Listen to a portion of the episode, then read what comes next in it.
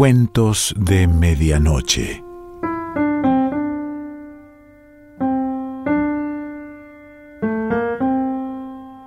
El cuento de hoy se titula El primer amor y pertenece a Isaac Babel.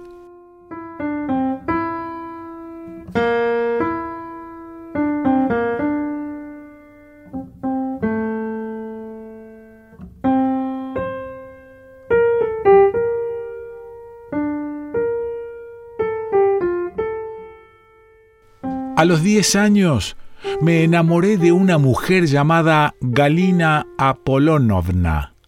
Se apellidaba Rubtsova. Su marido, un oficial, se marchó a la guerra japonesa y regresó en octubre de 1905. Trajo muchas arcas. Las arcas contenían cosas chinas, biombos, armas valiosas, 30 puts en total, Kuzma nos decía que Rubtsov compró aquellas cosas con el dinero hecho en la Dirección de Ingeniería del Ejército de Manchuria. Eso decían otros, además de Kuzma. Era difícil no chismorrear de los Rubtsov. Los Rubtsov eran felices. Su casa lindaba con nuestro patio, su terraza de cristal ocupó una parte de terreno nuestro, pero mi padre no protestó.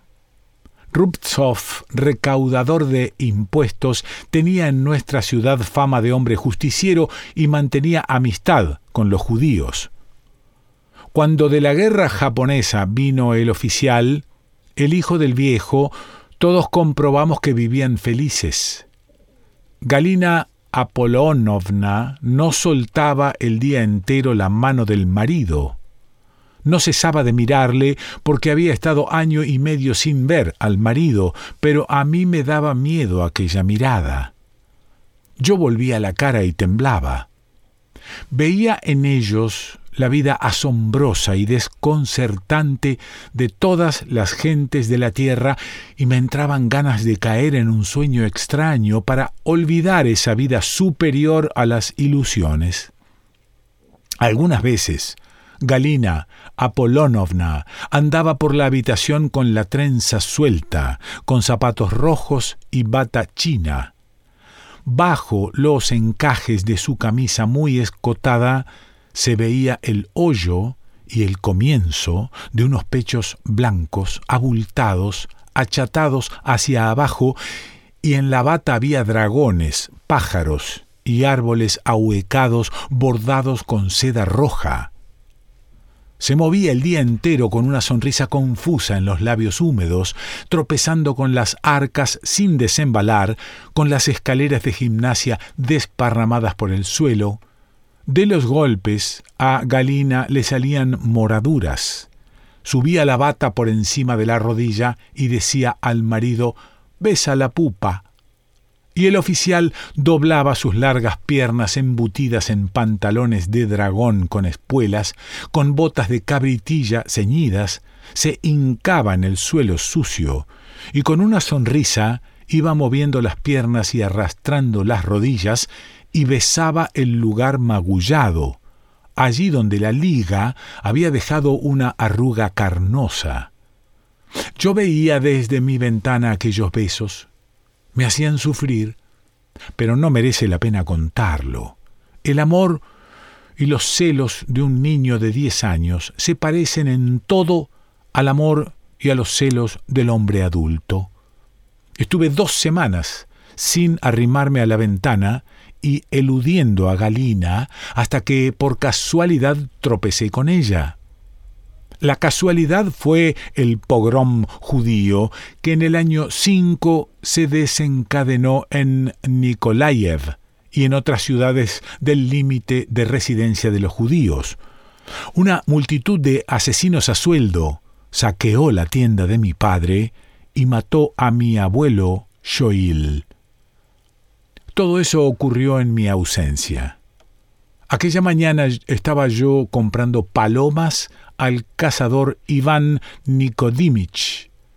Me pasé cinco años de mis diez soñando con pasión en palomas, y cuando las compré, el mutilado Makarenko las estrelló contra mi sien. Kuzma me llevó a casa de los Rubtsov. La portilla de los Rubtsov tenía marcada con tiza una cruz. A ellos no les tocaban, y ocultaron en su casa a mis padres. Kuzma me llevó a la terraza de cristales.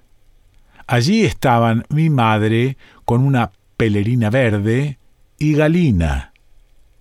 Tenemos que lavarnos, dijo Galina, tenemos que lavarnos, pequeño rabí. Traemos la cara manchada de plumas y las plumas de sangre. Me abrazó y me llevó por un pasillo con olor penetrante. Mi cabeza descansaba en la cadera de Galina. La cadera se movía y respiraba. Llegamos a la cocina y Rubtsova metió mi cabeza bajo el grifo. Un ganso se asaba en la cocina alicatada. Una vajilla llameante pendía de las paredes. Al lado de la vajilla, en el rincón de la cocinera, colgaba el zar Nikolai, adornado con flores de papel. Galina lavó los restos de la paloma pegados a mis mejillas. Serás novio, mi precioso, dijo, besándome en los labios con su boca inflamada, y volvió la cara. Mira, susurró de pronto, tu padrito tiene disgustos, anda todo el día por la calle sin ton ni son, dile que venga a casa. Desde la ventana vi la calle desierta con un cielo enorme sobre ella y a mi padre, pelirrojo, caminando por la calzada sin gorra, cubierto de ligeros pelos rojos alborotados, con una pechera de algodón, torcida y abrochada con un botón que no se correspondía con el ojal. Vlasov, un obrero macilento, con andrajos enguatados de soldado, caminaba con insistencia detrás de mi padre. Vaya, decía él, con voz ronca y afectuosa, y tocaba cariñosamente con las manos a mi padre. No queremos la libertad para que los judíos comercien a sus anchas.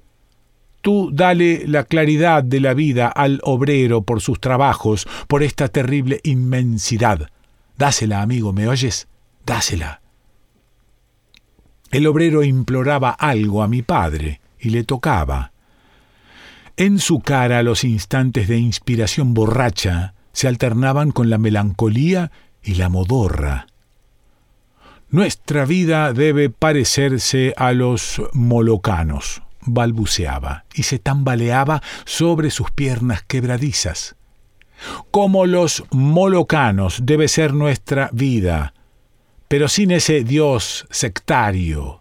De él solo se aprovechan los judíos, nadie más y Vlasov gritó con desesperación del dios sectario que sólo compadeció a los judíos.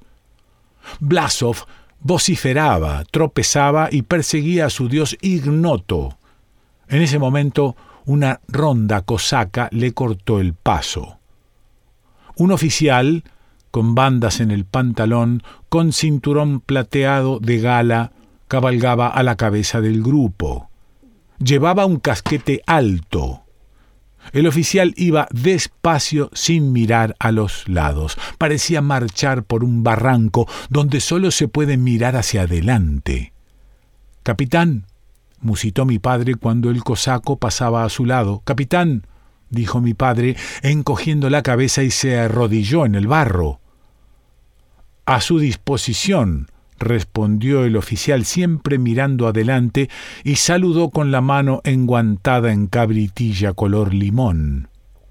Más allá, en la esquina de la calle Ripnaya, la turba saqueaba nuestra tienda, sacaba cajones de clavos, máquinas y mi nuevo retrato con uniforme escolar. Mire, dijo mi padre y no se incorporó. Están destrozando lo sudado, capitán. ¿Cómo puede ser? El oficial murmuró algo, se llevó a la gorra el guante limón y soltó la rienda. pero el caballo no se movió. Mi padre se arrastraba de rodillas ante el caballo, se restregó contra sus patas cortas, bonachonas, despeluzadas. A sus órdenes, dijo el capitán. Tiró de la rienda y se fue. Los cosacos le siguieron, cabalgaron impávidos en sus sillas altas, marcharon por el barranco imaginado hasta perderse en la boca calle de la Sobornaya. Galina volvió a empujarme hacia la ventana. Llama a papá a casa, dijo. Está sin comer desde la mañana. Me asomé a la ventana. Al oír mi voz, mi padre se volvió. Hijito mío, musitó con ternura inexpresable. Juntos nos dirigimos a la terraza de los Ruptsov, donde yacía mi madre con su pelerina verde. Al lado de su cama había pesas y un tensor. Malditos Copex, dijo mi madre al vernos. Has sacrificado a ellos una vida humana, los hijos, nuestra dicha infeliz, todo, malditos Copex, gritó con voz ronca y ajena se removió en la cama y cayó. Y en ese silencio se escuchó mi hipar. Yo estaba con la gorra calada, arrimado a la pared, y no lograba contener el hipo. Ten vergüenza, mi precioso, esbozó Galina su sonrisa despectiva y me golpeó con su bata inflexible con zapatos rojos, caminó hasta la ventana para colgar las cortinas chinas de un extravagante bastidor. Sus manos desnudas se hundían en la seda. Una trenza viva se movía en su cadera. Yo la observaba arrebatado. Yo, niño culto, la miraba como se mira a un lejano escenario iluminado por muchos focos. Allí mismo me imaginé ser Mirón, hijo del carbonero que vendía en nuestra esquina.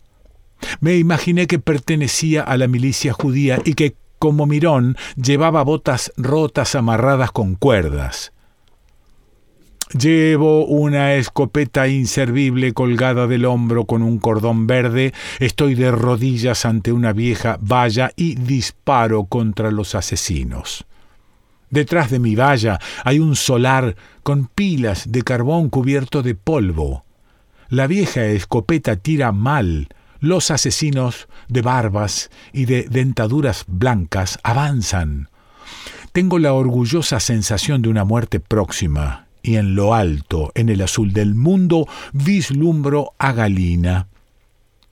Veo una aspillera en la pared de un gigantesco edificio construido con miríadas de ladrillos. Esa casa purpúrea aplasta el callejón de tierra gris mal apisonada. En la aspillera superior está Galina. Sonríe con su sonrisa despectiva desde su ventana inaccesible. Su marido un oficial a medio vestir está a sus espaldas y la besa en el cuello. Me imaginé todo esto mientras intentaba contener el hipo para amar a Ruptsova con más amargura, pasión y desesperación, y quizá porque la medida de la aflicción es demasiada para un hombre de diez años. Los sueños descabellados ayudáronme a olvidar la muerte de las palomas y la muerte de Joel. Quizá hubiera olvidado esas muertes, pero en ese momento apareció en la terraza Kuzma con el horrible judío Abba. Oscurecía cuando llegaron. En la terraza ardía una mortecina lámpara ladeada, una lámpara centelleante, compañera de las desgracias. Amortajé al abuelo, dijo Kuzma al entrar. Ahora yace muy hermoso. Aquí traigo a un sacristán para que diga algo sobre el viejo. Kuzma indicó al salmista Abba. Que gimotee algo, dijo el barrendero en tono amistoso, que llene la tripa el sacristán. El sacristán pasará la noche dando la tabarra a Dios. Allí estaba en el umbral, Kuzma, con su bonachona nariz aplastada, torcida en todas las direcciones, intentó contar lo más sentidamente posible cómo había atado la mandíbula al muerto. Pero mi padre interrumpió al viejo. Haga el favor, Aba, dijo mi padre, de rezar por el muerto. Yo se lo pago. Yo me temía que no me lo pagase, respondió Aba con fastidio y puso sobre el mantel su cara barbuda y asqueada. Me temo que coja mi propina y que se largue a la Argentina, a Buenos Aires, para abrir un negocio al por mayor con mi propina. Al por mayor, dijo Aba, movió los labios desdeñosos y tiró del periódico Hijo de la Patria que se hallaba sobre la mesa. El periódico hablaba del manifiesto zarista del 17 de octubre y de la libertad. Ciudadanos de la Rusia libre, deletreaba Ava mientras mascaba la barba que le llenaba la boca. Ciudadanos de la Rusia libre, os felicito con motivo de la radiante resurrección de Cristo. El periódico estaba inclinado ante el viejo salmista y temblaba. Él leía con somnolencia, como si cantara, y ponía acentos sorprendentes en las palabras rusas desconocidas. Los acentos de Ava recordaban el sordo lenguaje de un negro llegado de su patria a un puerto ruso. Hizo reír hasta a mi madre. Cometo un pecado, gritó ella asomándose por debajo de su pelerina. Me estoy riendo, Ava. Mejor haría hablándonos de su vida, de la familia. Pregúnteme de otras cosas, rezongó Ava sin soltar la barba de los dientes y continuando la lectura. Pregúntale de otras cosas, repitió mi padre, después de Ava, y se situó en el centro de la habitación. Sus ojos, que nos habían estado sonriendo entre lágrimas, de pronto giraron en sus órbitas y se posaron en un punto de todos invisible. Ah, Sholly, pronunció mi padre con voz llana, falsa y preparativa. Ah, Sholly de mi alma. Vimos que se disponía a gritar, pero mi madre nos puso en guardia. Manus, gritó ella, desarreglándose momentáneamente, y comenzó a rasgar el pecho de su marido. Mira qué mal lo está pasando nuestro hijito. ¿Por qué no oyes los hipos? ¿Por qué, Manus? Mi padre calló. Ragil, dijo atemorizado, no puedo expresarte qué pena me da de Joel. Salió a la cocina y regresó con un vaso de agua.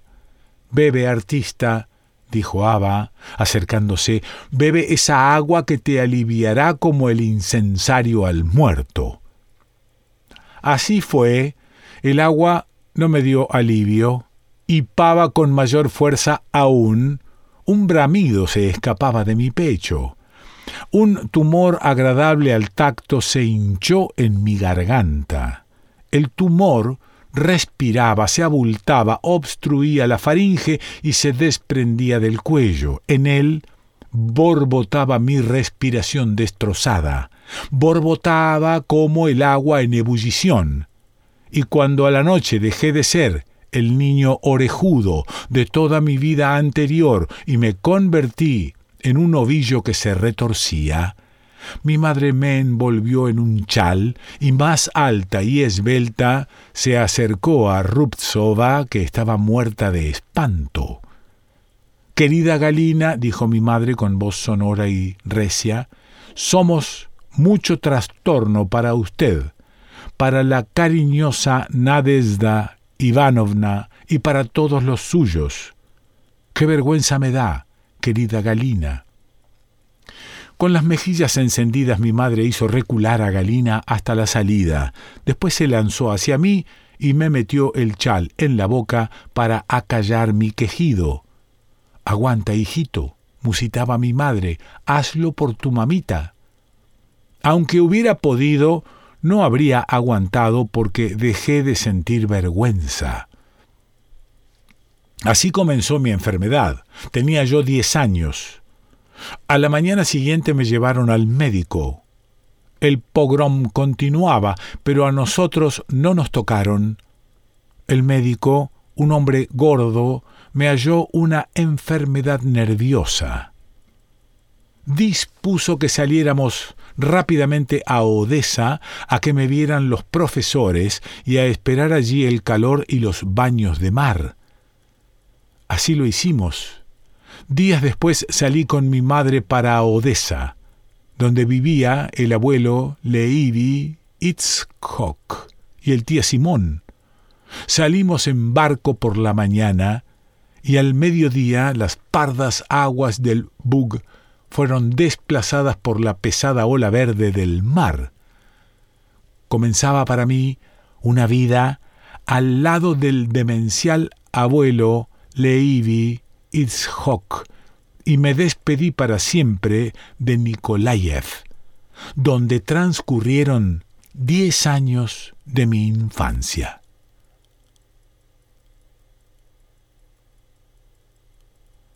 Isaac Babel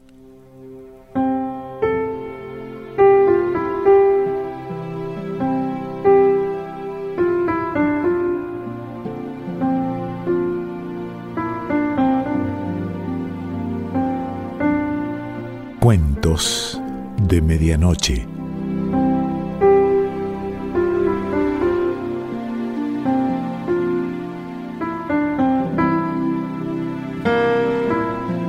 Selección Pancho Mondino. Idea y lectura Quique Pessoa.